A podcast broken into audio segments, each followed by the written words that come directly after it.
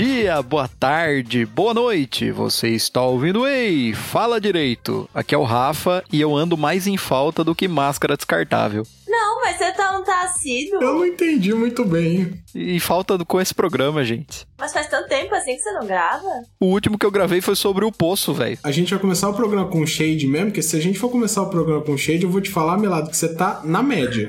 tá na média? Nossa, tá, gente, não tá então, tanto assim. tá. Sakura antes que fica pior.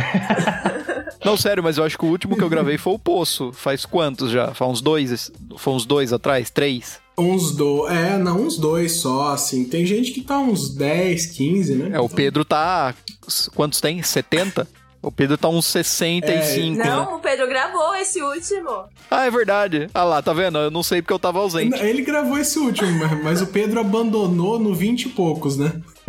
Mas eu não sei porque eu tava ausente, você viu? É. Eu me sinto em débito. Sou eu? Logo, logo, logo, logo você participa mais, meu querido. Sim. Vai lá, Sakura, desculpa, a gente tá te interrompendo. E aí, galera, aqui é a Sakura. Eu estou muito revoltada. Especialmente revoltada essa semana porque é feriado, eu estou trabalhando. E no feriado, quando acontecer o feriado, eu vou estar trabalhando também, entendeu? Essa ideia de bosta que o TJ só suspendeu na capital. Muito obrigada, viu? Aos envolvidos. Fica aí a, a frustração da Sakura. Triste. Aliás, se tem uma coisa que dá medo é você confiar nessas, nessas, nesses provimentos do Conselho Superior da Magistratura, em resolução do CNJ, né? Você nunca tá Uhum. 100% certo de, de que se o, se o prazo tá suspenso ou não, né? Não, jamais, né? Exato. Por exemplo, por exemplo, só antes de, de- de concluir as apresentações, só pra gente não. só porque a gente não tem muito o que falar hoje, vamos puxar os assuntos aí que interessam. Por exemplo, a resolução do CNJ tá dizendo que o prazo, aliás, do, do provimento do CSM, do, do Conselho Superior da Magistratura, tá dizendo que o prazo no TJ volta a correr a partir do dia. Voltou a correr a partir do dia 4 pro processo eletrônico, né? Aí é dia 4, Uhum. inclusive dia 4, ou a partir de dia 4, tirando o dia 4? Eu acho que a partir do dia 4, tirando o dia 4. Pois é, eu acho um monte de coisa também, né? Mas se arrisca? Ah, isso protocolar no último dia. Não, não, não. Pois é, velho. Não, a Pois é. gente não, nunca arrisca. Por via das dúvidas, eu tô contando dia 4 no prazo. Isso, na entendeu? verdade, daria um tema, né? De, de um episódio, né? prazos. É, Pois porque é, do velho. TJ não é do dia 16. Viu? Quem tem recurso Fala especial. da confiabilidade no próprio judiciário pra, enquanto advogado, né? Pois é, porque você Uhum. vê o- os provimentos, por exemplo, no TJ aqui de São Paulo. Teve um primeiro suspendendo do dia 16, a partir do dia 16, até o dia 30 de até o dia 20 e poucos, né? 24, até dia 30, sei lá. Era, era 20, isso, 24 ou 25 de abril. Isso, de março. E depois É. teve um outro, um outro provimento prorrogou até até dia 30 30 de abril. Aí 30 de abril, primeiro é feriado, então dia 4 em tese é o primeiro dia útil depois disso. Aham. Por isso que eu tô incluindo o dia 4. Só que no meio dessa salada Hum. teve uma resolução do CNJ que suspendeu a partir do dia 20 e pouco até o dia 30. Só que no parágrafo 1 da resolução, no parágrafo 1 do artigo 1 da resolução do CNJ, tá escrito lá que não se aplica ao Supremo Tribunal Federal. Ou seja, eles são um bando de filho da mãe, porque se você tinha algum recurso no STF, você não tava com seu Se prazo fudeu. suspenso. Você se fudeu, exatamente. Azar de você não Quem ter lido o parágrafo primeiro. Olha que bizarro isso, velho. Isso é. Nossa, tá louco. Foda, né? Vinícius, agora se apresenta, por favor. Eu, eu perdi já o... Foi um momento de desabafo, É desculpa. cor na revolta. Já foi, mas enfim. ok, é... Ah, é isso, gente. Não, eu só vou falar minha frase de efeito sem apresentações, então. É, não compensa ganhar XP na vida.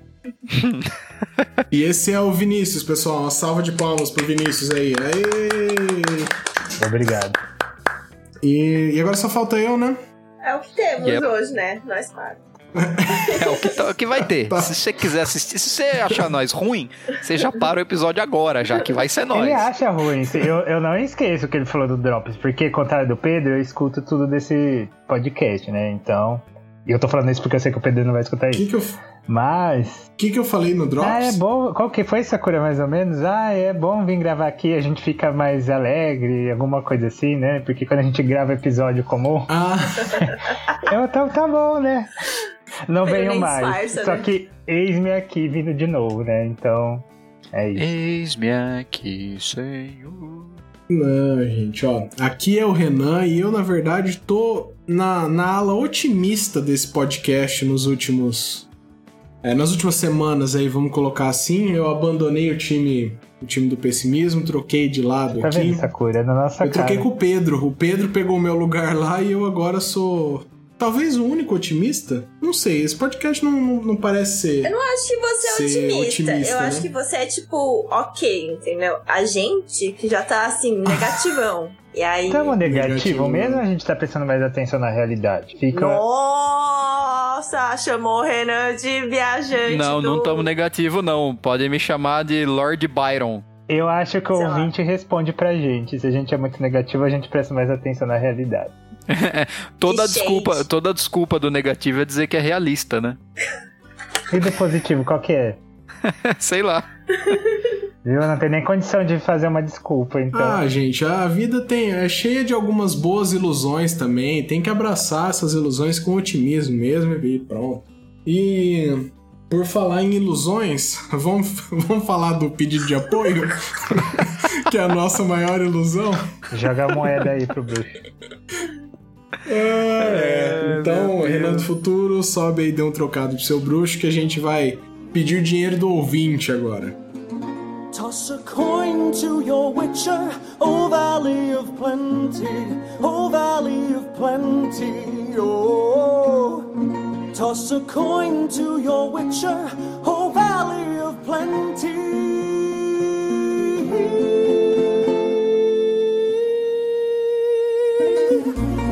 At the edge of the world, fight the mighty horde that bashes and breaks you and brings you to more. Caro ouvinte, você que tá aí do, do outro lado do seu, do seu fone de ouvido, se você tiver três reais para ajudar esse podcast a continuar fazendo, trazendo um conteúdo de, de qualidade para você e crescer também, você pode procurar a nossa campanha ou no Apoia-se, apoia.se barra Rei Fala Direito, ou no PicPay, que é um aplicativo de celular, mas se quiser procurar também é, no seu navegador, vai ser picpay.me também. Lá você vai encontrar o nosso plano de R$ reais e você apoia esse podcast lindo e maravilhoso aqui. Se você não pode fazer isso, por qualquer motivo, né? A gente sabe que as coisas não andam o ideal aqui. Não é a época mais fácil, né? Do mundo. É, não é, não é, não é, não tá tão fácil assim, mas você ainda ajuda muito a gente se você mostrar o nosso podcast para outras pessoas. Então você pode mandar em grupos do WhatsApp, você pode ouvir junto com outras pessoas, mandar grupo de família. Não junto, junto, né? É, não, assim, você coloca e cada um fica a, a dois metros da fonte sonora em lados opostos, assim. Então dá pra, dá pra você respeitar o distanciamento social ainda ouvindo um podcast. aí. Ou você pode mandar o link E- no grupo da família, né? Que dá na mesma. Mandar o É link, mandar o link também. Ou se não colocar super alto assim, pros, pros vizinhos ouvirem também, também pode, ué, né? Dá pra fazer de tudo. E você também pode seguir a gente nas redes sociais, é Rei Fala Direito, H-E-Y Fala Direito, em todas elas. Lá no Facebook, no Twitter, no Instagram. Manda uma mensagem pra gente, conversa com a gente, a Sakura vai responder você da maneira mais fofa desse universo. E e-mails, é claro. Se você quiser realmente agradar o a Renan gente, fica criando essa promessa de fato de terceiro, né?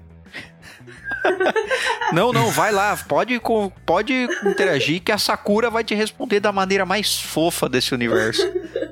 É obrigação. Não, eu sei, parece que eu tô fazendo. Então, mas é que assim, o histórico dela, meu lado, indica que isso realmente vai acontecer. Não, sim, sim. O pessoal, o, o natureza. pessoal, inclusive, depois que tem esse primeiro contato com ela, o pessoal enaltece esse momento, sabe?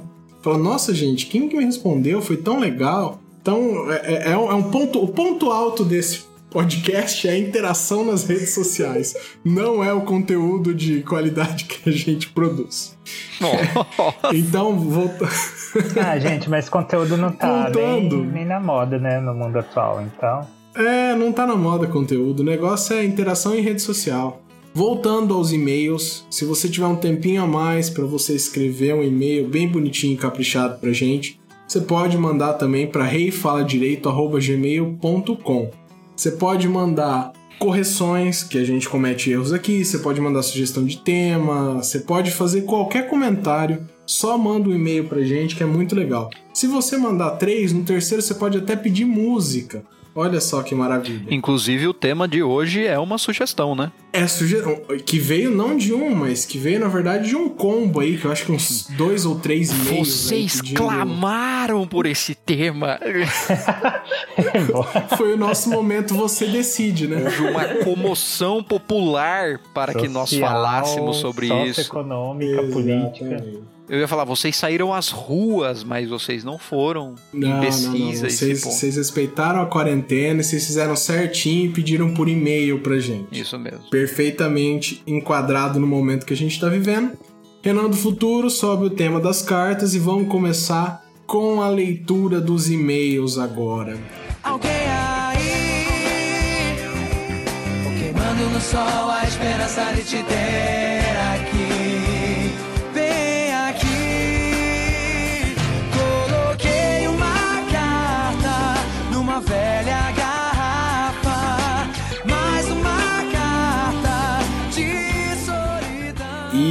primeiro e-mail, quem vai ler? Eu. Vini. Então, ui, olha. Olha.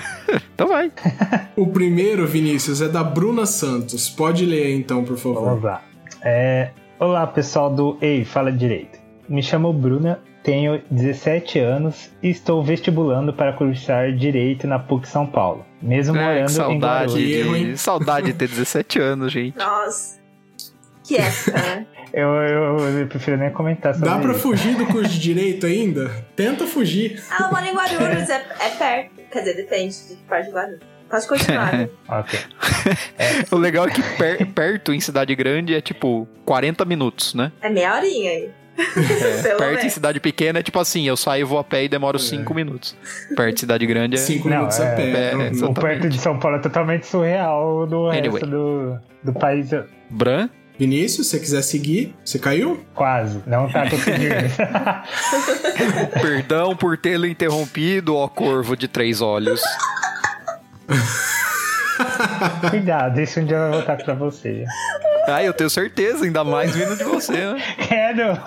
É, Enfim. Você já olhou lá no futuro já. Ai, gente, nem falo que é que eu aguardo o futuro. É, como É. a maioria da galera que escuta vocês, conheci vocês pelo podcast da Leila Germano. Escuto. É a maioria que conheceu a gente pela Leila? Vocês sabem? Nossa. Não sei, Eu não fiquei- eu dados. Ah, po- pode ser Não que seja. sei, a gente já tinha um público. Não, não, deixa quieto. A gente já tinha um público legal antes da Leila também. É, eu acho, né? Eu- enfim. Eu aceito o que a gente puder conseguir, tá, tá, tá tudo certo. Eu não, eu não, eu não nego o poder da Leila, pelo contrário. Uma coisa a gente precisa constatar que os ouvintes que vieram da Leila são ouvintes muito participativos. É verdade. Sim. Isso é verdade, São né? envolvidos Eles mesmo. mandam bastante e-mail, galera, muito legal. Um pessoal que manda e-mail, que interage, né? Enfim. Uhum. Escuto vocês desde o começo do ano e estou amando. Mas o motivo do meu e-mail são os episódios do, do final do ano passado, o quanto vocês falavam que 2020 seria incrível, e escutando isso na atual situação, eu tenho uma mistura de rir e chorar ao mesmo tempo. Não julgo vocês, pois estávamos todos com o mesmo pensamento, mas escutar isso é, é extremamente triste. Bom, desculpa, Bruna, mas se você lembrar, Você sabe aquela página, é, tweets que envelheceram mal? Nossa, é os episódios que envelheceram mal. Episódios que envelheceram mal, né? Cara, mas é o que, tipo, levou a gente pra frente, entendeu? Porque se a gente pensasse que 2020 ia ser pior que 2019, a gente, sei lá, nem ia querer. Eu só tava chateado que a gente não tinha um carro voador e várias outras coisas, né? E tava se preocupando. A gente ainda não tava se preocupando com pandemia, por exemplo, mas a gente tava ainda se preocupando com umas coisas que, É, sei lá, a gente tinha que ter ficado uns 200 anos atrás, né? E aí piorou mais. Mas enfim, né? Eu tava chateado que a gente não tinha carro voador. Você não tem vontade de se dar um tapa na cara? Não, porque 2020 era pra ser essa coisa. Essa coisa incrível mesmo, tipo. E não foi. Mas, mas você tá vivendo no planeta Terra? Porque assim, 2018, 2019 não estavam indicando nada Eu disso. sei, gente, mas por isso que eu falava. Por isso, ó, vocês têm que escutar o episódio de novo. Quando eu perguntei, não era assim, nossa, vocês de 2018, o que vocês pensavam de 2020? Eu tava falando de vocês lá dos anos 2000 e pouquinho, entendeu? É verdade, é verdade. Ah, Eu Ah, lembro. não, mas essa pessoa ficou no passado. Eu vou passar esse pano. Não, mas eu tenho medo. Eu tenho medo das pessoas que ouvem esse episódio, porque eu falei pandemia, entendeu? Então eu, eu me sinto, tipo, um pouco amaldiçoada. E aí eu não quis Pois dizer é, isso, né? gente. Tipo, foram. Foi uma coisa que eu assisti e eu fiquei impressionada, entendeu? Não sabia o que ia acontecer. A gente precisa focar, Sakura, em 2021, em baixar as expectativas. Eu acho que esse tem que Mas ser o tu vai nosso baixar foco. pra onde, Que filho? expectativa, amigo. Eu ia Não, vamos, vamos baixar, porque a gente achou que não dava pra piorar em 2019 e 2020 chegou com tudo provando que a gente tava errado. Desse jeito eu vou passar a virada, pular sete ondas pra continuar respirando. Essa vai ser o meu desejo de ano novo. Isso sou eu todo dia, entendeu? Porque é isso. É, amigo, você quer continuar respirando. Bom, enfim, não vamos falar disso que é pesado. É, vamos É, lá. Segue aí, Vinícius. É, para não ficar apenas nas minhas palavras, gostaria que você, vocês contassem um pouco da, trajetó- da trajetória jurídica, ou não, no caso do Pedro, de vocês. Onde vocês cursaram, se vocês fizeram cursinho para entrar na faculdade e se a faculdade de vocês era a primeira opção. Assim, outra coisa, outra coisa, vocês acham que vale a pena fazer anos de cursinho só para entrar em uma universidade renomada? Ou eu devo escolher uma universidade que seja mais fácil de entrar? Observação. Minhas opções são PUC São Paulo, USP e UAM. Vocês sabem qual que é essa? O AM eu não conheço.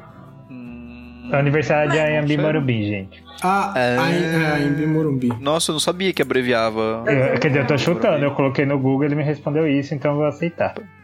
Caso não seja, você manda aí pra gente. Eu, eu ainda tô impressionado, gente, com a uva. Que pra mim foi a melhor. foi o melhor nome de faculdade até hoje, foi a uva. Nossa, a uva Uva. foi legal, né? Ainda não superei. A uva foi bem legal. Ó, Bruna, hoje é seu dia de sorte, né? Porque a gente vai responder É, tudo isso. esse é um episódio inteiro respondo, comentando o seu e-mail, então. Ô, ô, Bruna, a gente vai. A gente não vai, na verdade, comentar muito do seu e-mail agora, porque seu e-mail acabou de virar esse episódio. Pois Olá. é. Né? Junto Nossa, com, que. com outras pessoas que pediram no passado, então, olha aí que Eu presente. chamo isso de conveniente. Sem a trajetória É, do pois Pedro, porque ele não tá aqui. E porque todo mundo acha que o Zé fez direito também, né? Mas ele também não fez. É, O Zé não fez nem RI, o Zé, ele morou no Muquifo, ele não fez o Nesp. Ele enganou a gente o tempo todo. Ele morou lá, ele só precisava de um tempo pra ele. Tipo, ele só frequentava, entrava na sala e assim, ah, eu cheguei aqui e comecei a entrar, mas. Sabe aquele lance, universidade pública é pública? Qualquer um pode entrar e tal. Ele só entrou, ele assistiu uma aula aqui, outra ali e tal, mas o Zé não cursou nada, não. E, é, Melado, você lê o segundo agora, por favor, que é Temos. do Richard. Do Vini- o e-mail do Richard, ele já começa citando a jurisprudência consolidada do Vinícius, né? Nossa. Bom dia, boa tarde, boa noite e boa madrugada. Jurisprudência Vinícius 2020. É isso aí, gente. Galerinha. A madrugada tá ganhando cada vez mais adeptos. Gente, Pois o é. Corvo de Três Horas tem seguidores já. Daqui a pouco nós vamos transformar em súmula vinculante, né? Eu acho, a número um ainda. É, enfim.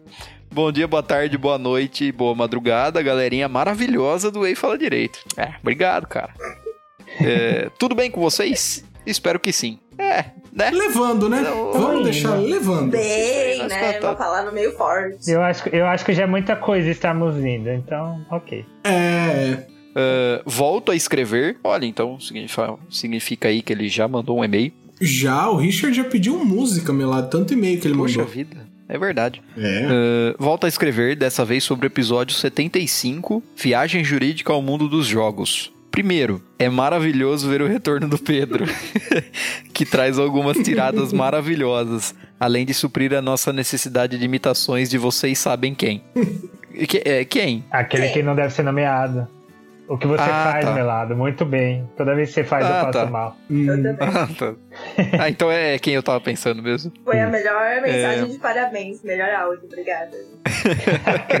De nada. Agora, quanto ao tema do episódio em si, até entendo que talvez não sejam jogos do convívio de vocês, mas três itens da, mara da maravilhosamente terrível Blizzard merecem menção e análise jurídica. E aí ele cita os três: Warcraft 3, World of Warcraft e Overwatch. Em Warcraft 3, um dos momentos mais importantes para mover a trama é o fratricídio de Arthas Menethil e depois que depois de dizimar, digo, expurgar uma cidade inteira, destruiu propriedade do reino. Ele queima os navios para as tropas não obedecerem a ordem do rei de retornar a Lord Iron. Eu nunca joguei o Warcraft, então se eu estiver falando os nomes todos errados, vocês me desculpem, por favor. Deve estar certo. Deve estar certo. É. E a, é, e atentar contra um membro da realeza de outra raça. Entre parênteses, ele abandona Muradin Bronzebeard, irmão do então rei dos anões, Magni, a própria sorte para adquirir Frostmourne. Jesus. ele é, volta, volta para casa e mata o próprio pai para condenar o reino ao flagelo do Lich Rei. Oi? Mas, mas, gente, isso aqui tá trágico Jesus. demais pro, pro, pro episódio, né? Pois a é. gente tá numa pegada mais. É, é... pegada muito diferente. Tá. Isso aqui tá meio cidade alerta, né? Vamos Não ver, tá? vamos ver se eu conseguir, se eu consigo resumir.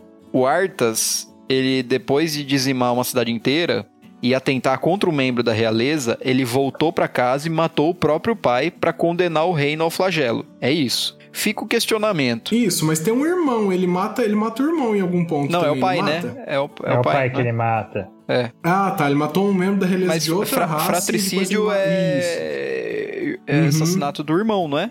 Pai é parricídio, né? Não é isso? Oh, Ou não? Tô falando. Besteira. Sim, mas eu me perdi, porque parece que em algum momento ele falou de irmão aqui. É, o irmão da- de outra raça, que é o que ele atentou contra a vida. Do, do... Esse Marudin, ele é irmão do rei dos anões, entendeu? Ah, não, aqui, ó. Ele abandona Muradin, Bronzebeard, irmão do então. e o Arthas abandonou esse ir- irmão do rei dos anões. É, porque Tá. pode ser contra irmão ou matança entre povos da mesma raça, segundo o Isso. dicionário. Mas o matar o Ah, pai tá, é tá, parricídio mesmo, né? É, Isso. Uhum. É, Não, deve ter sido. O, o fratricídio deve ter sido nesse, nesse sentido que a Sakura falou mesmo. Certo. Enfim, ele segue. Fica o questionamento. A Arthas agiu de forte emoção? Ainda vale mencionar que só pela pequena, essas são aspas irônicas no pequena, só pela pequena transgressão de querer criar uma nova fonte de energia arcana quando a anterior atraiu uma invasão da Legião Ardente, que teria destruído o mundo inteiro, Illidan Stormrage foi aprisionado por 10 mil anos, isso mesmo, 10 mil anos. Então ele tá comparando, né? Que essa transgressão comparada com a do Arthas. O, o cara foi aprisionado por 10 mil anos. Pouquinho exagerado, não? Vale prisão perpétua para imortal? Esse negócio da prisão perpétua para imortal a gente discutiu lá naquele episódio sobre Altered Carbon, lembra? Uhum. Sim, sim, sim, sim, eu lembro. Do dire- direito à morte e tal. E assim, por exemplo, se, se 10 mil anos é exagerado, 10 mil anos pra alguém imortal é uma pena exagerada? Então, se você é imortal, o seu tempo aqui é infinito, né?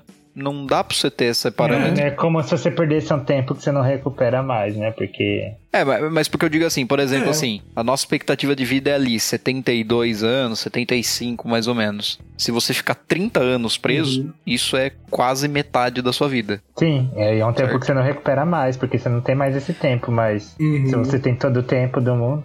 É, exatamente, uma pessoa que vive pra sempre, 10 mil anos, é nada, porque eu não consigo nem dizer o quanto aquilo representa a vida dela. Como que a passagem do tempo pra alguém que é mortal, né? Começa por aí. Já não tem essa Pois é. sensação que a gente tem do efêmero, etc. Pois é. É, Quanto ao World of Warcraft em si, é, são tantos itens que valeriam e-mail à parte, mas vou me ater ao direito sucessório de liderança. Quando Varian Ring morre, nos eventos do início de Legion, o filho dele, Anduin, assume o trono de Stormwind e a liderança dos exércitos da Aliança naquele momento, naquele momento, que era um momento excepcional e tal. Contudo, a aliança é formada por vários povos, cada qual com a sua liderança própria e, em teoria, todos eles com direito ao título de Alto Rei, que seria o comandante-chefe da aliança. Eh, entretanto, após a vitória, entre aspas, contra a Legião, eh, e aí ele abre parênteses, spoilers, a gente não ganhou de verdade, só não, só não vê quem não quer. Fecha parênteses. O menino Anduin não, não só não levou essa liderança a uma assembleia ou algo do gênero para discuti-la,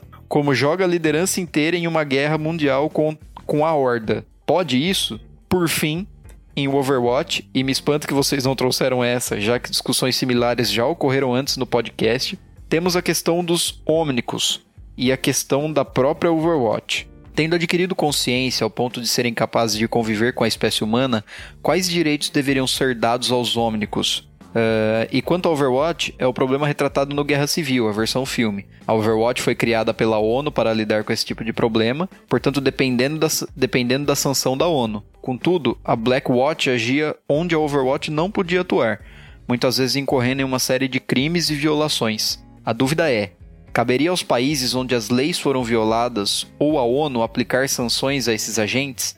Deveria se punir os agentes ou a organização? É... Preciso, preciso fazer uma confissão aqui, gente. Eu não joguei nenhum desses jogos, eu tô completamente pois perdido. é, eu tô bem perdido nessa questão quando cita personagens perdido, assim, e tal. Nem Overwatch. Overwatch, Overwatch eu sinto que é. Aliás, pelo meu Overwatch, vocês viram que eu já bebi um pouco hoje também. Né? Nem Overwatch, que eu acho que é o, o, que seria o que faria mais sentido eu ter jogado em algum momento, também não joguei. Mas a gente pode encontrar pessoas que jogaram isso aqui, né? Pô, se o pessoal tá achando da hora a gente falar de direito nos games, eu tô tranquilo com, com esse pedido, viu? Sim, sim. É assim, é, pegando esse gancho aí da criação da ONU, a gente poderia até tratar algum dia sobre organizações internacionais, né? É, as pessoas jurídicas de direito internacional. A gente poderia até ver. Pegar de gancho isso aqui e aí depois falar sério no final? É, na verdade, falar como que isso funciona, o que hum. são essas organizações, né? Como que a gente celebra tratado. Fechado. Que grande da parte da, dessa celeuma aí de, de, ah, de direitos humanos e tal, é, que as pessoas não concordam, grande parte vem de tratados internacionais, né? Uhum. Então. É, seria, seria um bom episódio de fazer. É. Um episódio desanimador de fazer hoje em dia, mas um bom episódio. Agora, a questão específica dos jogos aqui, eu também vou ficar devendo em razão da minha absoluta falta de conhecimento a respeito dos jogos. Não. Gente, eu só sei jogar, sei lá, Nintendo 64. Eu parei aí mesmo. No tempo.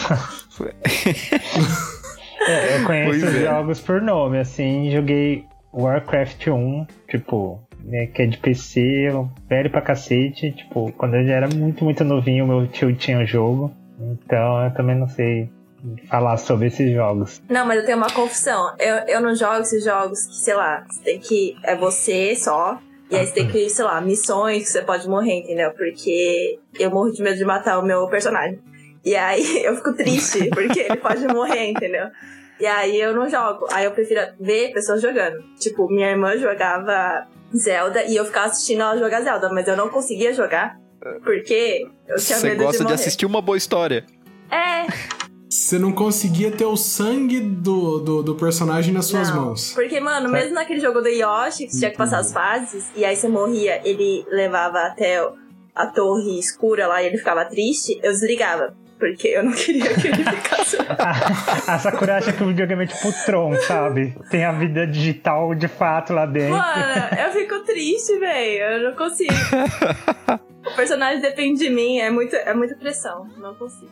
Mas é uma sens... é quando você vê alguém jogando é uma sensação de foda-se, né? É, cara. É, mas aliviante Enfim, mesmo, né? ele conclui. Foi um uhum. excelente episódio, extremamente divertido e, de fato, um colírio para os nossos dias de distanciamento social. Desculpem pelo e-mail gigantesco. Eu me empolgo um pouco escrevendo, deu para perceber. Ainda mais sobre jogos, né? Não, é porque, tipo, ele vai com, com riqueza de detalhes, com nome e tal. E propriedade, né? Um cara que sabia o que tava escrevendo aqui. Tipo, esse evento puxou esse e o outro porque aconteceu isso. Falei, caraca. Uh, enfim.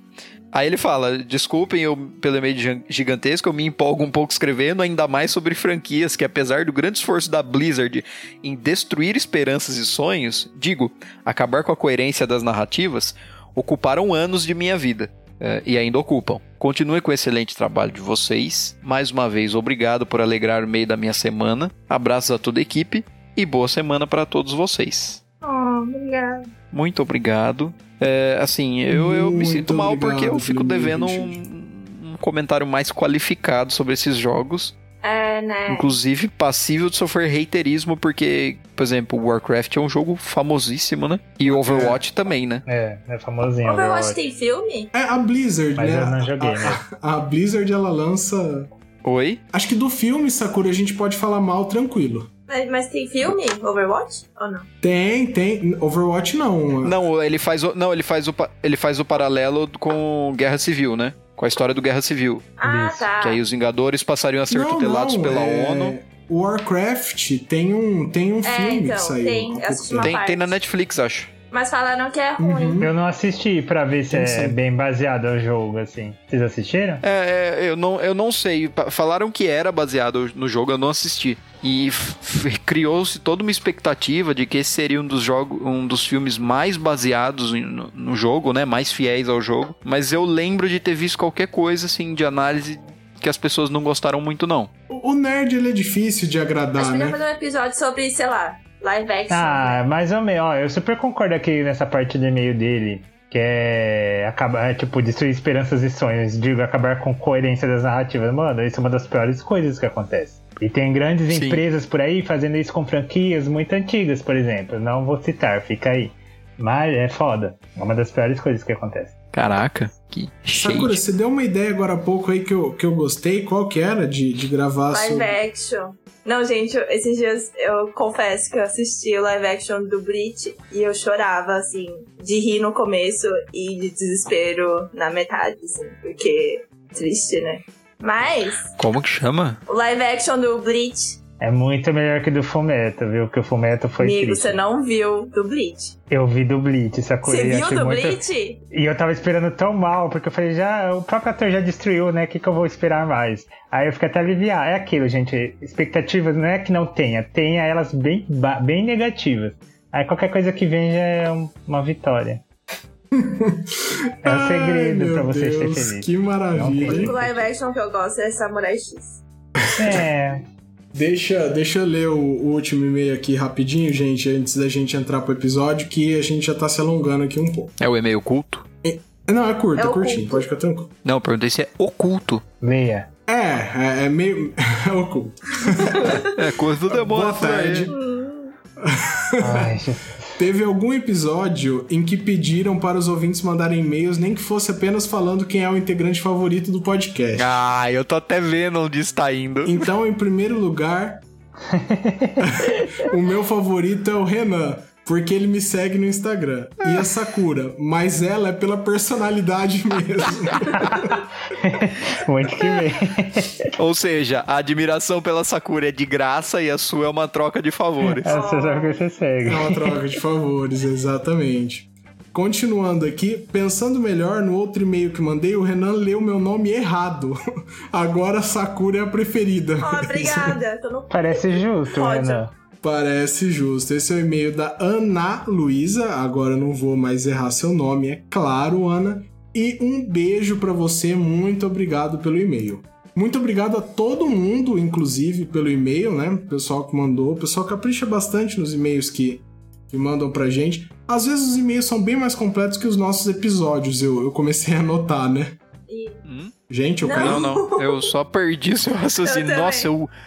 Nossa, eu viajei pra, pra Marte agora. Desculpa. Não, é que eu tava falando que muitas vezes os e-mails que a gente recebe são mais completos do que o episódio que a gente gravou sobre o tema, né? Sim, velho. Sim. É que E a gente tem muito essa coisa de ir gravando, né? Vai, vai, vai que vai, né? levando, né?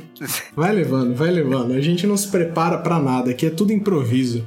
E é, eu acho que isso encerra com tranquilidade o nosso o nosso bloco aqui de, de introdução. E quem quer pedir uma música pra gente começar a falar das nossas experiências daqui a pouquinho? Eu quero. Hum, manda bala. Toca Birds do Imagine Dragons.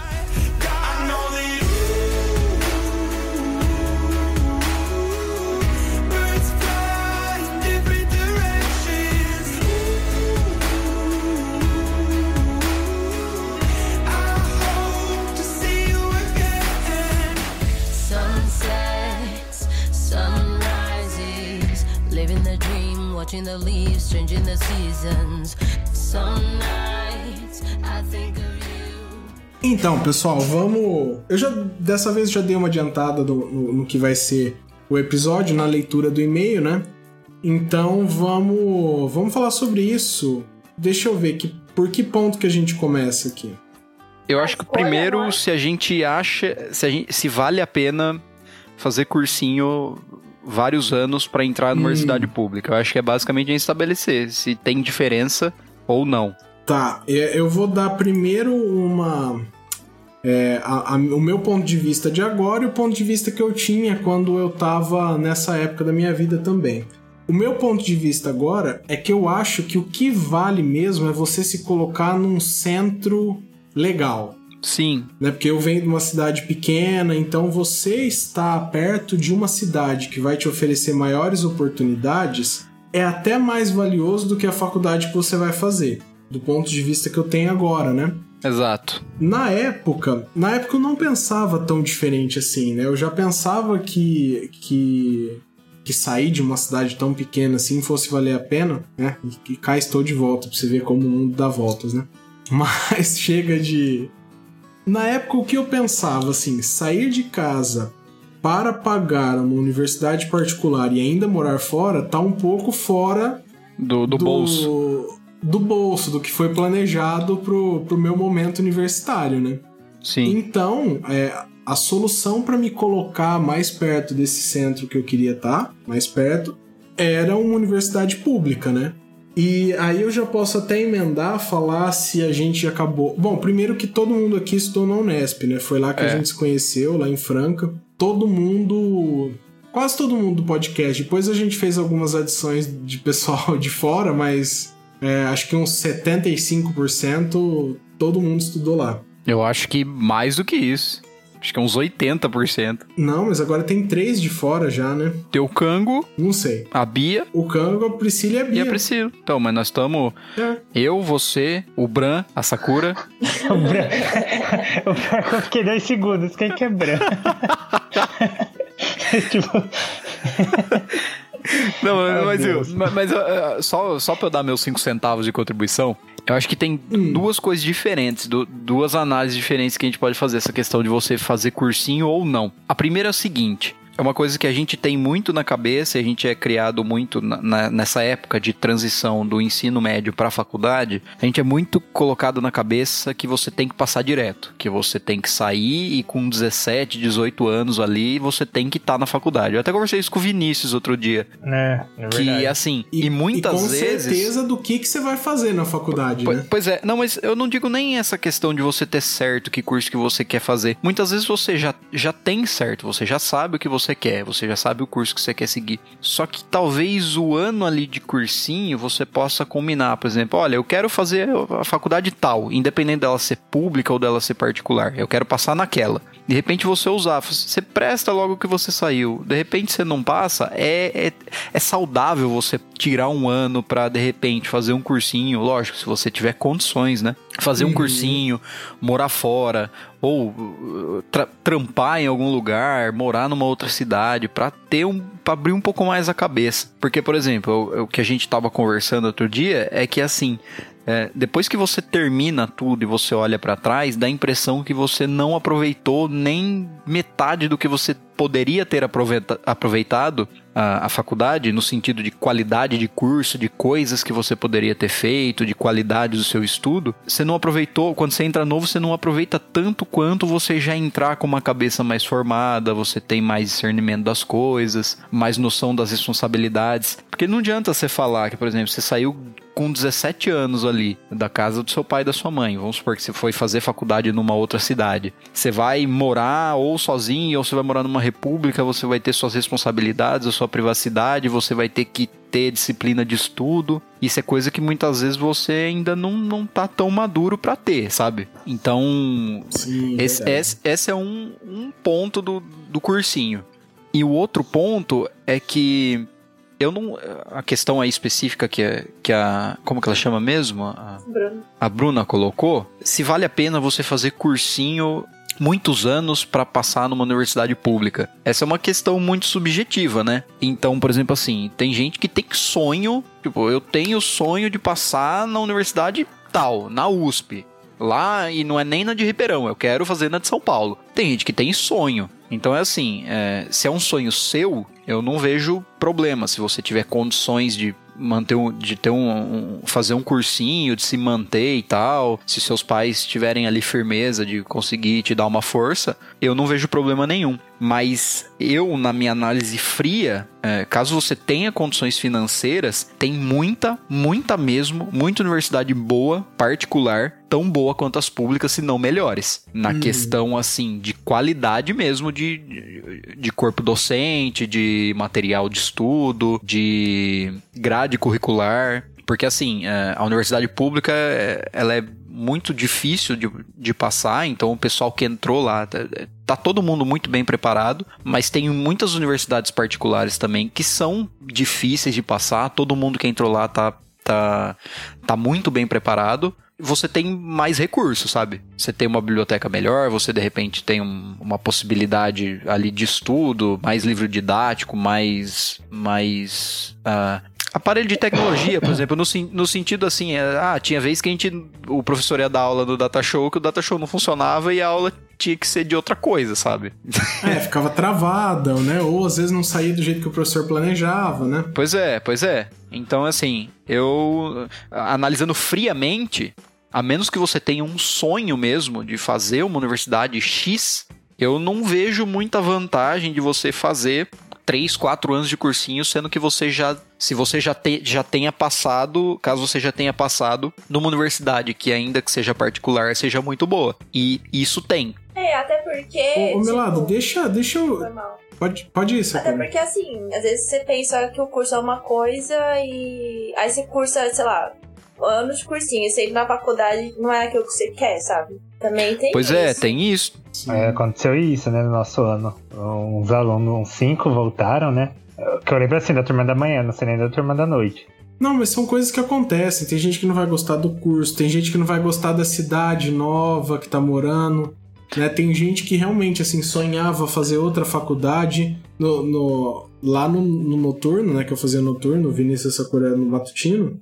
Teve, teve gente que desistiu simplesmente porque chegou um momento que falou: não, não era o Unesp que eu queria fazer, eu não vou continuar aqui. E, mas mais importante que isso, até eu queria até estender o disclaimer que, que o Melado fez, que é muito importante a gente lembrar que os nossos pontos de vista são todos baseados em muito privilégio. Sim, sim, com Que a gente, certeza. teve, a gente teve muita condição de, de decidir, de fazer esse tipo de escolha, né? Que, que a maioria das pessoas não tem. E mesmo dentre as escolhas que a gente tinha para fazer, a gente está falando de universidades públicas com uma estrutura ainda muito melhor que a maioria dos lugares, né? Como a gente já recebeu é, é, relatos por e-mail, né? De, de, de universidades públicas com estrutura realmente muito pior Sim, do que a Bem que a gente né? encontrou. Exatamente. Então a gente não tem como é, falar, né? o- Ocupar um outro lugar de fala. O nosso é de muito privilégio. Vai ter gente que não vai ter tanta opção assim, vai ter gente que vai precisar.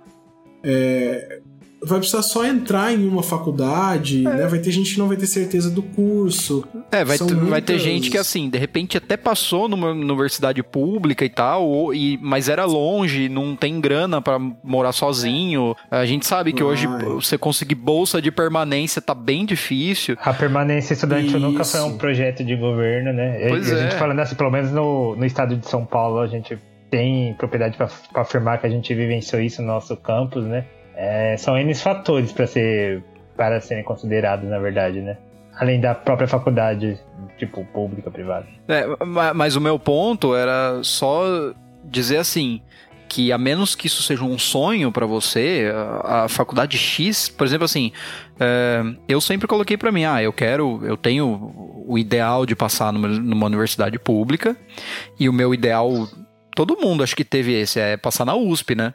A primeira Não, opção, eu não prestei eu não prestei nem São, quer dizer, eu prestei Ribeirão, mas para São Paulo eu não queria ir para São Paulo na época. Não, mas, Né? mas não São Paulo. Tipo assim, tem essa questão. Ah, todo mundo, pelo menos aqui na minha cidade, quando a gente tava na, na escola, todos os professores falaram assim: ó, é a USP, a USP é melhor, eu não sei o quê. E ainda Uhum. mais no direito, que pública só tinha, só, acho que só tem até hoje, né? Só USP e Unesp, né? É, só as duas, Na- né? é, Aham. pública no estado de São Paulo só. Então, então era uma ou era outra, ou as pelo Enem, as, as federais, né? Não, as federais no estado não tem, a Unif- Unifesp aqui não tem direito. É, mas eu digo, em outros estados tem, né? O FR, o FRGS. Ah, não, vocês cogitaram ir pra outros estados também? Eu sim, eu fiz até. Eu cheguei até a fazer matrícula na. Não, Ah, é? mentira, não cheguei, não cheguei, não cheguei. Desculpa. Ah. Eu, eu ia pra UEL. Eu passei, mas não cheguei a fazer. Eu ia pra UEM, Sakura. Eu, eu, eu fui na UEM, eu, eu UEM assim, mas por muita insistência da minha mãe. Tipo, ah, Maringá, Maringá. Aí eu fui, mas assim, eu não tinha nenhuma intenção de sair do estado também. Eu lembro, eu lembro que antes, antes de eu passar na. Porque eu, eu sou de segunda chamada da Unesp, né?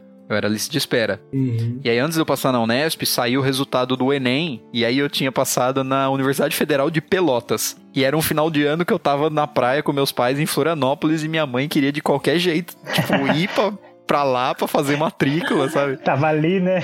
E eu assim, não, você tá louca, pelo amor de Deus, é muito longe. É bem longe. Mas é aquele não. negócio. Eu tinha pra mim, eu não tinha um. Ah, é um sonho eu passar na USP. Se eu não passar, eu não quero mais nada. Pra mim foi tipo assim: ah, beleza. Se eu passar, ótimo. Mas eu passei na Unesp e pra mim tava mais do que, do que excelente, sabe? Então é isso. Agora. em- E, e também tem uma coisa assim que quem forma a opinião do aluno sobre qual faculdade escolher, essa pessoa normalmente nem tem tanto conhecimento assim sobre o dia a dia daquela faculdade, sobre o dia a dia do curso, né? Porque isso você forma essa, essa opinião conversando com colegas e professores. Professores que provavelmente não cursaram direito, né? Porque eles estão da- dando aula no ensino médio. Foram Sim. outros cursos que eles. Isso, é. Né? Ainda mais se você estuda numa escola particular ainda, né? Tipo, o interesse deles é a propaganda, né? Então, eu Sim. tinha, um, eu tinha um professor de matemática Isso, mais a propaganda. e no, no colegial. Ele só falava, e ele era de São Paulo, né? Ele, a escola pagava pra ele vir pro, pra eu dar aula. Aí, tipo, ele só falava da USP, USP, isso, USP, aquilo, não sei o que, não sei o que. E eu, mano, eu naquela época eu jamais ia querer ir pra São Paulo. Não, nossa, eu tinha pavor de pensar em São Paulo, sabe? Eu falava, não vou. E, e deu a sorte que, tipo assim, tinha acabado de abrir o curso em Ribeirão. Falei, não, tudo bem, Ribeirão é um presto. Mas eu não ia pra capital. E, tipo, e o cara super desmereceu o resto, sabe? Não era nem assim, você falava, ah, é, é, é que era específico no, no curso de Direito, né? Que ele falava. Ainda assim, ah, é Unicamp pra isso, Unesp pra não sei o que, beleza. Mas, ah, é porque a USP vai resolver os problemas da sua vida, sabe? E, tipo, você é jovem, você tá com 15, 16 anos, você tem professor de referência, você vai falar, nossa, beleza, ele tá falando, vou falar amém, sabe? E não, não Mas- é por aí, né? Mas é isso que eu falo. É essa a questão, só pra concluir tudo que eu, que eu tinha. Só pra concluir minha linha de raciocínio. Essa é a questão. É, Você entra na faculdade, então é assim, é lógico, você, você passou numa, numa universidade pública, você não vai deixar de ir porque você tem 17 ou 18 anos. Mas uma coisa você pode ter certeza é que o seu aproveitamento ele não vai ser o mesmo do que se você tivesse entrado um pouco mais maduro. Então é assim, de repente se você não passou de cara, o ano que você vai usar para fazer o cursinho, de repente é uma oportunidade de, olha, enquanto você tá fazendo o cursinho, você tá amadurecendo, você tá de repente morando num outro lugar, você tá tendo suas responsabilidades e mais do que isso, você vai ter a chance de repente de ir visitar o campus que você que você tem vontade de de cursar ou onde está o curso que você quer. Se na universidade pública ela tá aberta, então você pode olhar, ver como que é uma aula, tipo, você tem toda essa essa possibilidade que quando você sair direto, você não, na verdade você não tem. A gente eu nunca pensei em pegar pedir pro meu pai me levar até em Franca para olhar como que era o o campus da Unesp, sabe? Eu conheci depois que eu passei. É, e eu acho que ninguém nunca fez isso também, viu? Então, mas isso é engraçado, porque, por exemplo, na minha escola, que eu, que eu estudei desde o ensino fundamental, a lá a formação era muito assim, era, ah, é engenharia ou medicina, engenharia ou medicina. Então, o que que é bom? É o USP, o Fiscar, Unicamp e Unifesp, vai.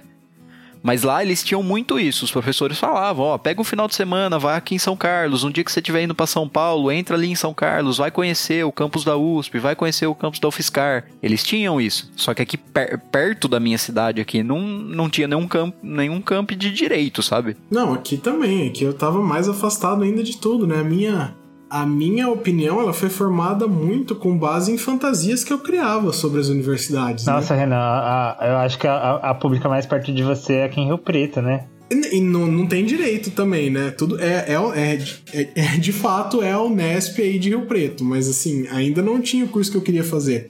Então era tudo baseado numa fantasia, né?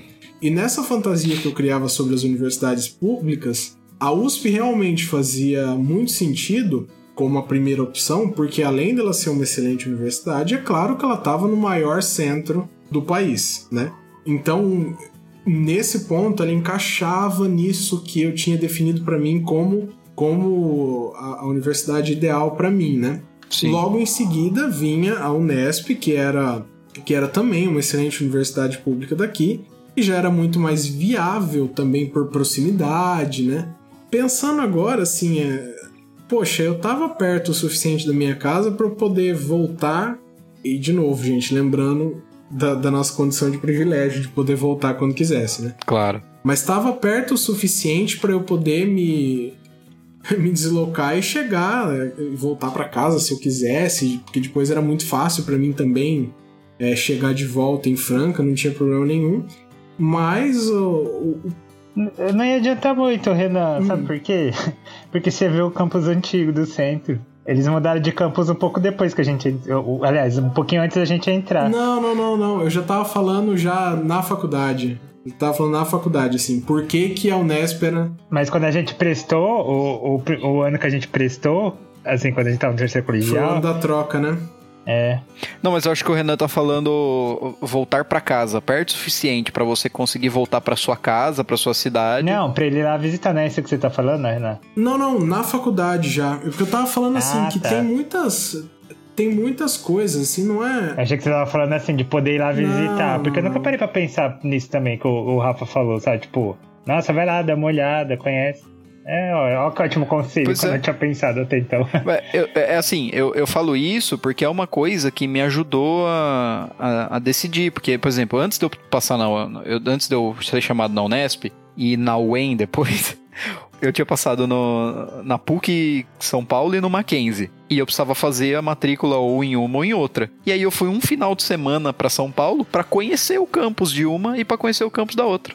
Pra ver onde que, onde que eu me encaixava melhor. E isso é uma coisa importante de fazer. E aí você viu que não encaixava em nenhuma. Aí eu acabei fazendo matrícula na, na PUC, só que, tipo assim, na primeira semana de aula eu fui chamado na Unesp. Aí, lógico, né? É, Beijos, PUC. é, é.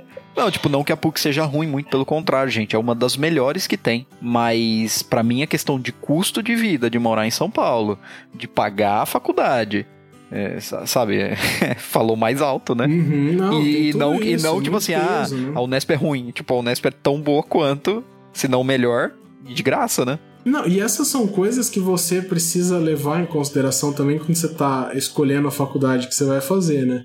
Tem o custo de vida, Claro. né? tem o tipo de cidade. Você vai de uma cidade pequena para um grande centro como São Paulo, vai ser legal para você isso aí? Eu já.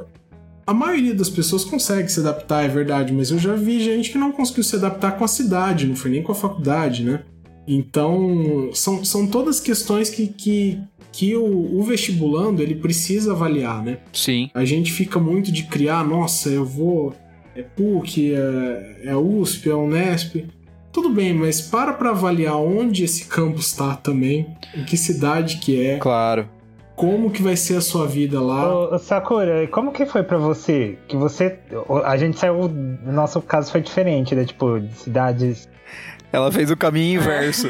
Você saiu do, do É. centro, né? Tipo, como que foi? Ai, gente, eu penso que era, sei lá, 20 minutos de metrô. Mas enfim, né? A vida. Ô Sakura, mas você prestou outras em São Paulo? É, seis horas pra Franca. Prestei, passei. Só que eu queria pública, velho. E também porque, assim, gostaria pouco, gostaria, mas assim, é muito caro, velho. E aí o que eu pagava em Franca, tipo, o meu custo de vida, tipo, era menos do que mensalidade, entendeu? Então. Mesmo você morando na sua casa mesmo. Nossa, mas Franca É. era uma maravilha o custo de vida, né, gente? Ah, Então. Era melhor do que da minha cidade aqui agora. É porque compensava, porque não. Assim, eu ganhei bolsa parcial, mas mesmo assim. E, tipo, ela vai ficando mais cara ao passar dos anos, né? Então. Qual que era, Sax? O quê? Qual que é essa faculdade aí? PUC. Mas eu PUC? passei em Mackenzie também. Mas Não, é, é que Mackenzie era mais barato pra mim. Era mesmo, né? Uhum. E o campus é mais bonito também. É, e agora tem a minha amarela. Nossa, uma maravilha deve ser. Enfim. Mas naquela época não tinha, né? Naquela época não tinha. É que minha irmã fez Mackenzie, né? Então, meio que eu já sabia mais ou menos como é que era. Ah, Mas- entendi. Então, o- ah, Hum. continua, Sax, por favor. Ah, não, prestei, mas assim, eu queria USP, né? Porque, mano, lá, né, perto de casa, né? Eu ia sair de casa. Eu não sabia nem o que, que era Franca, velho. E aí.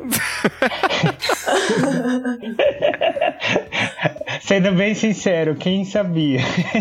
Mano, exatamente, velho. E aí. Foi aquele choque, né? Tipo, É. Aí eu falei, ah, mas eu não vou fazer o, o- é, mais cursinho. Porque, tipo, eu tinha feito um ano. Tipo, eu tinha. Tava na lista, assim, talvez pra entrar na Unesp, só que aí eu desisti, porque eu queria USP. Aí eu fiz cursinho. E aí não passei ainda. E aí fui chamada na Unesp e fui. Mas. Mas você assim- passou duas vezes na Unesp, então. Não, sabe quando você desiste? Tipo, Ah, eu já nem. Tipo, não eu, não, eu não passei. É, não passei primeira lista, tipo. Só que não tava tão ruim quando que eu vi os, outras pessoas entrarem, entendeu? entendi. Talvez fosse. É, mas eu não Provavelmente queria. fosse chamado. Daí, mas aí não passei de novo e aí eu falei, ah, mano, vai ser isso aí. E aí foi. É o que tem. é, é o que tem, né? É o que tem. Mas ah, É o que tem pra hoje. Ó, no meu caso, é eu, eu- aqui em Rio Preto tem, né? O, o campus aqui chama Ibilce. E, tipo, em Rio- um dos meus maiores choques com Franca foi isso, aliás, né? Tipo, lá em Franca ainda. Quando eu, ah, eu nem, nem sei se cabe aqui eu falar, mas, tipo, uma das primeiras interações que eu tive com Franca não me perguntaram quanto eu pagava na Unesp. E, e aquele foi um momento, tipo assim, ser jovem, é, tipo, tá numa cidade que você não conhece, longe de casa, acostumando tudo novo, foi um momento muito triste da minha vida, sabe? Mas eu fiquei, mano, onde que eu tô? Mas tudo como bem. assim? É, foi bem assim. E aqui, aqui em Rio Preto, tipo, é, o, o campus é super renomado e, e- Nossa, eu lembro desde a época que eu Grande. estudei no SESI também, né? No, no ensino fundamental. Então teve até uma, uma professora nossa de português que fez a gente fazer atividade na faculdade e conhecer a biblioteca, sabe? Então eu já eu conheci assim, e eu tenho parente também, que já tinha se formado aqui. Então eu, eu, eu não sei, eu já tinha um, um, um sonho mesmo, assim, com a, com a Unesp, sabe? Já era uma referência pra mim, mano, vai acontecer, eu vou estudar e meu diploma vai ter esse título, sabe? Então, por isso que eu não pensava tanto assim na USP e eu não queria ir pra São Paulo de jeito nenhum. Naquela época eu sei que eu não ia me adaptar, eu era bem o caipira na cidade grande, sabe? Então eu ficava muito intimidado com, com o tamanho de São Paulo. Eu tinha ido poucas vezes também pra São Paulo, eu não, não gostava. E aí foi isso, tipo, é, então eu, mas eu também, eu, eu fiz um ano de cursinho e beleza, foi, porque assim, eu, como eu, eu acho que o Malado falou tudo mais, você, você ainda é muito jovem, tipo, com 17, 18 anos, sabe? Não precisa dar pressa também. A gente tem essa cultura de tipo, nossa, acaba o colegial e já decide a sua vida, não sei o quê. E tem muitos lugares por aí no mundo, vários países que tem uma cultura de tipo, olha, vai devagar, trabalha um pouco, pega uma experiência ali, pega outra, pensa depois nisso, sabe? E aqui não, a gente já é bem guiado para aquilo. Vai, vai, empurra. E tipo assim, mano, você é um adolescente. Que, que, que conhecimento. Claro, né? Tem exceções e exceções, mas assim, de modo geral, que conhecimento de base de mundo a gente tem para decidir uma coisa profissional, sabe? Que a gente às vezes pode ficar a vida inteira naquilo.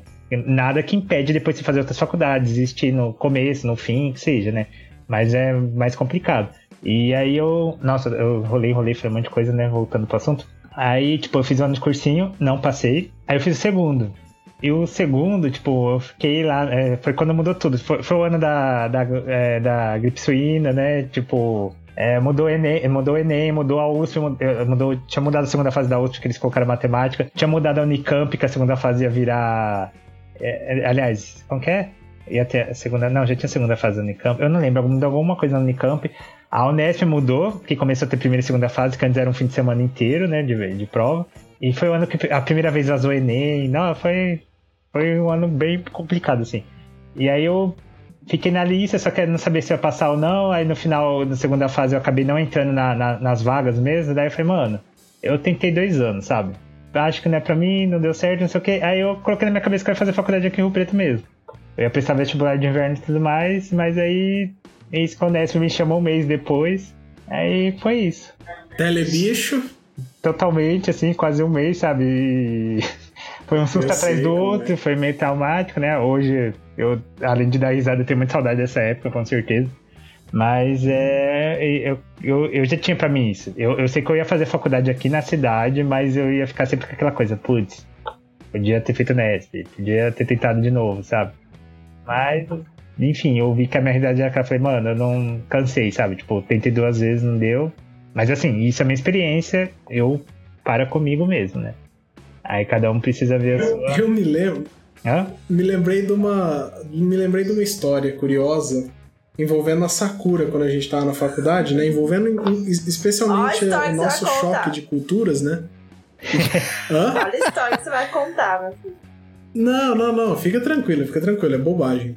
Que você tava vindo de uma cidade gigantesca, né? E eu indo pra Franca de uma cidade ainda menor, né? Que foi a primeira vez que você ouviu eu me referindo ao centro da cidade como cidade. que eu falei, Sakura, tô indo na cidade, você precisa ir também? o tanto que você ficou bolada com o que eu falei aquilo.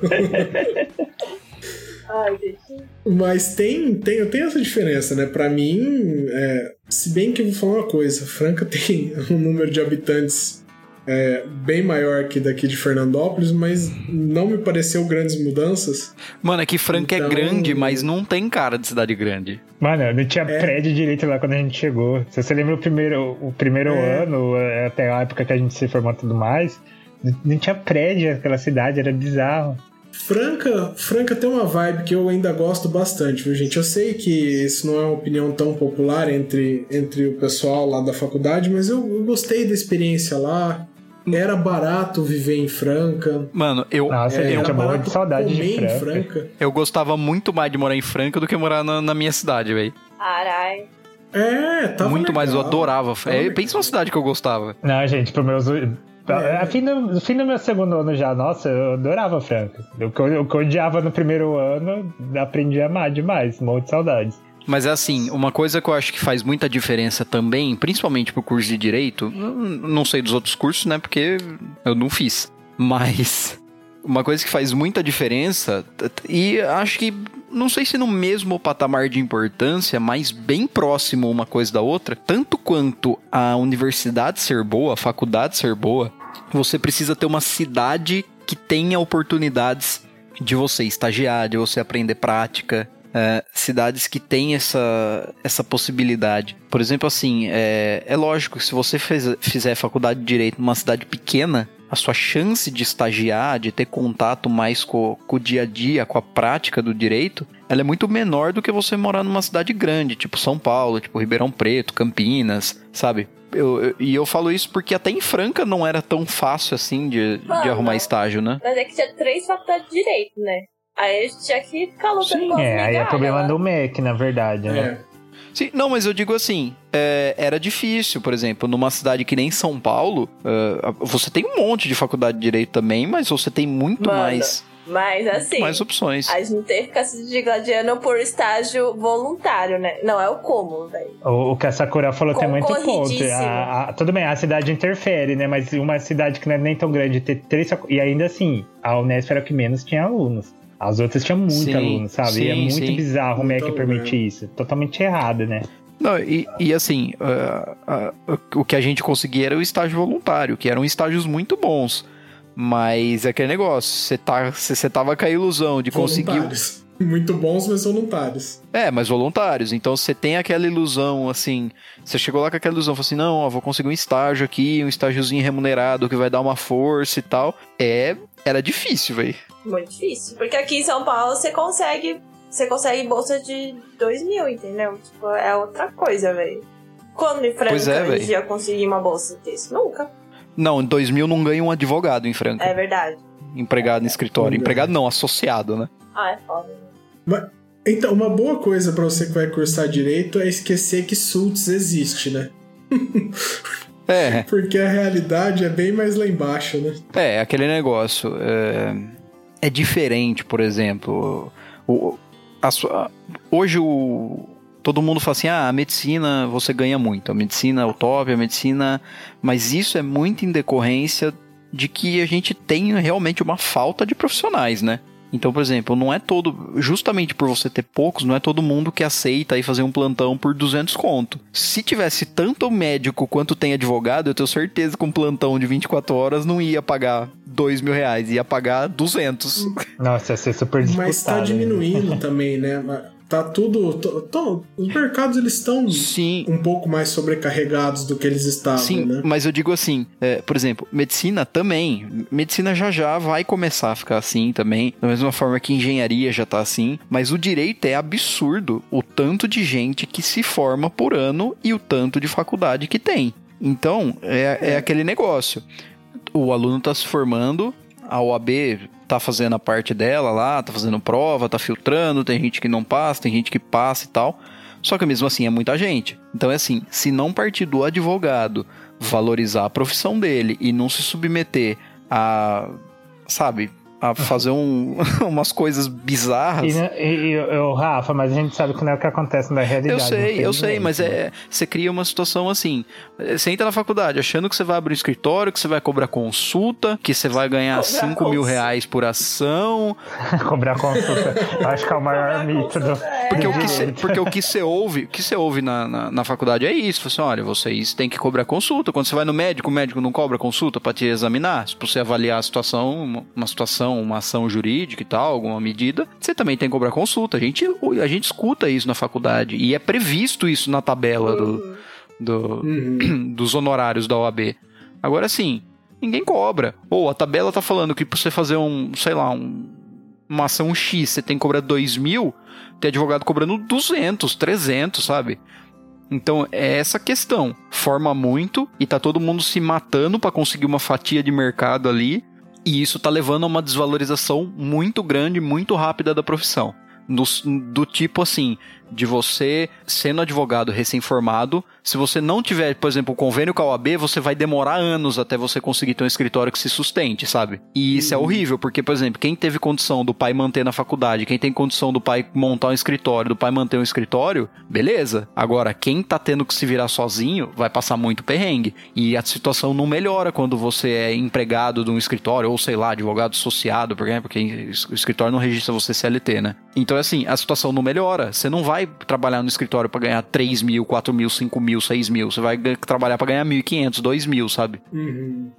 É isso. Que impressionante. A gente deu, deu volta, deu volta, deu volta e a gente tá terminando o episódio num tom pessimista de novo, hein? E ó, É, eu, mas- eu quero fazer uma observação das coisas que o Rafa falou no começo, é um pouco pessimista também. Tipo, primeiro é que eu acho. estranho, É, é que eu não sei, a gente acabou ficando falando de faculdade pública e particular bastante, né? E a gente não tem. O nós quatro. Nós cinco. Não, quatro. Nossa, eu tô louco já. É o álcool. E nós cinco aqui. E nós, nós quatro aqui, Jesus. Quatro. Os quatro aqui. Os quatro fizeram faculdade pública. Então precisava de alguém com faculdade par- particular pra dar visão, etc, né? Mas ok. É, eu, eu acho que o Rafa falou muito bem, pontuou certo, etc. Só que assim, presta atenção na faculdade. Se você tiver que fazer a particular, se tipo assim. Não, não, você não tem como, não tem condições, é muito longe, né? Porque a, a gente tá. O que a Renan falou é muito verdade. A gente tem muito olhar de privilegiado. E a nossa realidade, a nossa bolha foi muito privilegiada, sabe? Tipo, faculdade pública, estado de São Paulo, então, tipo, as coisas funcionam, etc, né? Então, enfim. Mas tem lugar que deve ser muito longe, muito afastado a, a única faculdade particular que vai ter, sabe? Tipo, então assim. E ela nem vai ser muito boa, na verdade. Então, para quem tem condição de ver, analisar tudo mais, olha bem essa faculdade, vê se é uma faculdade que tem muitos alunos, sabe? Isso talvez não seja um índice tão bom, é um indício tão bom da faculdade. É, ver se tem biblioteca, como funciona. É... Eu, eu não vou falar muito de aprovação de alunos na UB, porque eu não sei se isso acaba medindo alguma. Não mede, né? É. Porque, enfim. É uma propaganda boa, mas não É, sei mas qual é enfim. o que é. É porque assim, gente, é. Ca- Cada, cada situação vai dar experiência diferente, etc, né? A, a pública, ela, pelo menos pra gente, ela forneceu muita coisa. Você conhece gente de diversos lugares diferentes, tipo, é, você às vezes tem oportunidade de viagem, congresso, etc, né? Não que as particulares não têm, que elas, elas não só participam, como elas realizam também grandes, né? Mas assim, não são todas. E a gente tá falando aqui do problema da- de muita faculdade, de muito aluno se formando, é porque literalmente tem lugar que cada três esquinas tem uma faculdade de direito, sabe? Isso é muito Pois é. complicado. Pois é. Então, assim, analisa o máximo que der, vê com atenção. Não, não tô falando não faça, sabe? Tipo, ainda mais se é a única oportunidade que você tem, vai de cabeça, vai com tudo. E aquilo, né? É, é um clichê tosco, mas é um clichê verdadeiro. Tipo, o aluno faz muita faculdade sim também. Então, Claro. dependendo da situação que você tá, se esforça mais, é claro. Tipo, se esforça sempre, dependendo da situação, né? Eu, eu só queria deixar registrado isso. Cuidado com a faculdade, sabe? Tipo, É que é um, é, que é um, é um contraponto inevitável, né? Porque assim, é, você você tá falando, você tá falando, fica do- acaba ficando uma situação que fica uma coisa de um lado, outra coisa de outro. Por exemplo, assim, é, qualidade de ensino e democratização do acesso. Então, é, não É. necessariamente uma coisa teria que ser inversamente proporcional à outra. Ou seja, não necessariamente você ter muitos cursos de direito é, significaria que muitos deles são de qualidade baixa. Ou seja, você ter muitos cursos não precisaria necessariamente significar que os profissionais que estão sendo formados são ruins. Mas o problema é que hoje o que a gente vê é isso. é Agora, isso. Isso É. não significa, porque a gente tem consciência, principalmente a gente, que, lógico, considerando todos os nossos privilégios, mas a gente conviveu também com as falhas da universidade pública, com o professor que não aparecia para dar aula. e- Nossa, foi, foi, foi uma decepção, na verdade, bem grande no começo, né? Tipo, você, nossa, eu achava que aqui era uma coisa funcionante e, e não funcionava tanto assim. Mas o, o que que acontece? Você toma consciência de que a sua proatividade, você ser autodidata nas coisas, ela também te leva longe, assim, sabe? Você ter o interesse de procurar, de estudar. Então isso isso se aplica também para qualquer outro lugar. Muitas vezes você está numa faculdade que fala assim, olha, a faculdade que eu passei não é a USP, não sei o quê. Mas, cara, você tá lá, vai você atrás, sabe? Vai você, se interessa, vai, porque se você for uma pessoa interessada, se você for uma pessoa que se esforça, com certeza você vai ser um bom profissional. Não necessariamente a faculdade que você fez vai determinar o profissional que você vai ser. E assim, a, e a minha crítica, eu, o, meu- o ponto eu, eu defenderei que ele é válido, porque assim, o Brasil ele tem mais curso de direito juntos do que o resto do mundo, sabe? Tipo, é, é muito curso de direito. E tem muito Pois é. curso, que o cara falou que a gente tá analisando, que, mano, você tá formando gente que tá aprendendo a, levar de meco só, sabe? E fica sendo muito técnico e você perde as coisas assim, principalmente, por exemplo, a filosofia do direito, é, sociologia do direito, é, tem faculdade que não Sim. tem essas matérias mesmo. Você, não- você não vai aprender a uma hermenêutica mais profunda, você não vai analisar os princípios e tudo mais. Então tem vezes que você vê uns comentários de partindo de advogado, tipo assim, os caras os estão querendo queimar, literalmente queimar a Constituição. Você vai, mano, como que alguém formado em direito não compreende a importância daquilo, sabe? Como que alguém formado em direito não Pois tá é. defendendo isso? E aí esse é o ponto perigoso, entendeu? É porque é aquele negócio, o código não é a norma, né? Né? A norma não é uma, a, norma não é uma concepção de Você tem texto que entender escrito. por que norma aquilo é tá valor, lá, né? Exatamente, tipo, e às vezes você vai ver, você não tem uma. é, o podcast em si, é claro, né? Que a gente não discute só o direito em si, etc, né? Mas às vezes você vai tentar conversar com alguém, eu, eu tô falando assim, por experiência própria, com gente formada aqui em Rio Preto. A pessoa não tem um. um- e assim, gente, pelo amor eu, eu, eu, eu sou um, bem mediano pra baixo, assim, no, no direito, eu me considero pelo menos. E a pessoa não sabe umas coisas básicas, sabe? Tipo, não tinha noção, não viu na faculdade, não sei o que. Era decora código mesmo, sabe? E faculdade de direito não pode ser isso, só isso. Você tem que ler É. código, você tem que saber, principalmente de OAB, sim, você tem que pensar nisso, né? É o futuro profissional. Mas o meu ponto é esse. Então, gente, olha com atenção se, se, se isso vai acontecer, se você é, vai prestar faculdade particular porque você não tem outros meios, etc., tudo bem. Acontece. A realidade não é como a gente gostaria mesmo. Só que cuidado, fica, fica de olho aberto. Sim. Você precisa ter uma. Você precisa ter uma complementariedade, né? Por exemplo, fazendo esse contraponto. Da mesma forma que existem cursos que que estão ensinando o advogado a ler código só. Eu nunca esqueço que uma vez a gente foi, eu fui numa palestra lá na Unesp e o, o palestrante ele falou, falou assim, gente, vocês estão aqui, mas vocês lembram também que vocês também têm que ler código. O direito não é só a discussão é, e, e material jurídica, filosófica, entendeu? A gente não pode também esquecer que vocês têm o código na mão e que vocês Você têm tem que ir que lá ler. fora, né? Viver o A- direito. É, então a questão é você você saber agregar as duas coisas. E aí que eu falo do- do- da, da- de você ter maturidade para fazer o curso, não, que de repente você entrar ali com 17, 18 anos não seja a melhor opção. Porque muitas vezes, se você já entra com uma maturidade um pouco maior, você tem a manha de compensar, às vezes, a deficiência do seu curso com uma, com, com uma, com uma, com uma iniciativa sua, entendeu? Então, por exemplo, olha, essa aula eu tô achando que não, não, tá, me, não tá suficiente pra mim. Pô, vamos lá, vamos pegar uma doutrina, vamos na biblioteca, vamos ver. E é isso. E é isso? E é isso? Acho que é, né? Não, mano, vocês estavam falando Mas- e eu só lembrei. É que eu fiquei muito triste essa semana que eu recebi um e-mail. Sabe quando você recebe um e-mail copiado, entendeu? Você não tá no assunto. E aí era É. tipo o sócio de um, é, de um escritório de advocacia famosinho aqui, né? E aí, tipo, ele falou. algo- Ele respondeu. Não, ele falou alguma coisa no e-mail. Aí alguém respondeu que era alguém que trabalhava também lá. Que também era importantinho. E aí ele respondeu, tipo, pai, é, tal coisa, tal coisa, entendeu? E eu falei, nossa, eu queria ter pais, donos de escritório de, de advocacia. Minha vida seria tão mais fácil. Isso aí Vocês são, faz a vocês são que nem diferença. eu, o louco, o único da família que foi fazer di- direito, É, pioneiro. sim. Eu sou. Sem, É, sem, sem, sem biblioteca jurídica atrás. E todos os pepinos sou isso eu, tem que também. resolver. Tipo, ah, vê esse contrato aqui pra mim. Aí eu, aham, tá bom. Aliás, essa, essa coisa, tipo assim, você vai. A gente que é os primeiros, os pioneiros, os, os bandeirantes do, do mundo jurídico aí, Bandeirante, adorei eu falar explorador. Bandeirante é muito melhor.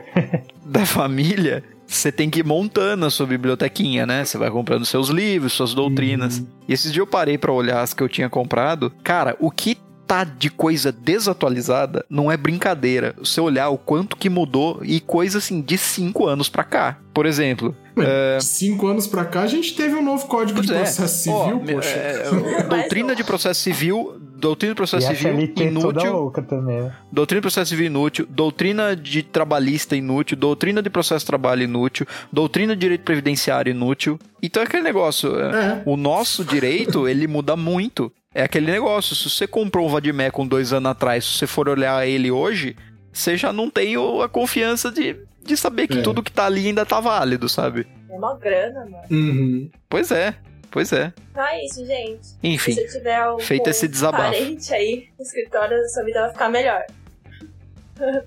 e aliás, eu aceito indicações, podem me indicar, viu? Obrigada. Gente, e pra, pra gente despedir, quem quer pedir uma música? Eu já pedi no, no pré-intervalo lá. Vocês então... nunca deixam eu pedir, porque eu só peço K-pop, velho. Mas pode pedir K-pop, pode ser. K-pop. Ô, ô, ô, Sakura, e faz tempo que você não pede um funk bem Nossa, ofensivo. mas Pois eu é. não escuto mais, acredita? Tipo do Harry Potter lá, do Harry Porra. É, passou essa. Mas vai sair, mas vai sair uma música do MC Lan com o Psy. Eu estou empolgada. Kupsai coreano? Aham. Caraca, ele existe ainda? Porra! Ele tem uma própria empresa. Nossa, É, que ofensivo, cara. Chama Pination. Caraca. É. Porra, eu, eu parei lá na época do Gangnam Style e do Gentleman. Ah, é ótimo, né? Mas é que ele tava servindo no exército, gente. Então ele deu uma sumida aí. Mas voltou. Ah. Olha só, hein? Então, Na Coreia até os 27, não Até é? os 30 tem que servir. Que, que pode É. servir? Até os 30. nossa, mas eu achei que ele tivesse uns 35 já. Mas acho que ele passou da idade. Tem que. Ah, Teoricamente, acho que é, é, tipo, a partir dos 30. Tipo, até os 30 você tem que servir, entendeu? Então você pode entrar com 30 e depois vai pra 32. Mas lá é tipo bem rigoroso, né? Você não pode não servir. Aí você só é dispensado, mas é assim, exceção. É, é obrigatório. Nada a ver com o tema. Teve um né? jogador do. É, não, é só Ah, amenidades. É, o som, eu lembrei disso, meu lá, do caso do som. É, por causa do jogador do Tottenham, ele teve que servir também. Do to- É. aham. E é, você não, você não quer então pedir, Sakura? Você tá sem. Eu quero, eu, eu vou pedir um que eu tô viciado. É, chama Shootout do Monster X. Churato. Desse Eu, eu entendi também. Viaja para o. Gente, assista o, clipe, porque os músculos mexem assim, é incrível. Tente a verdade encontrar. Porra, gente, facilita a minha edição. Vocês estão cantando uma música, eu vou ter que colocar outra aí. Ameaçada pelas forças aí. do mal. Existe Eu guerra tinha esquecido Eu lembro da música, que coisa. No mundo celestial. celestial. Ouvinte querido, um abraço Vença pra sua você. Até o tristeza, próximo Churato. podcast, hein? Deixa o meu tchau Você aqui. tá adorando o Melado cantar. Lute contra essa escuridão aí, tá ok? Nossa, fecha, fecha, acabou. Para. Tchau, gente. É isso Tchau. aí, falou. Tchau. 날 위해 shoot up, shoot up, shoot up, yeah, shoot up, shoot up, shoot up. 어차피 다 끝났다면 네 맘이 떠났다면 희망도 남김없이 버려 날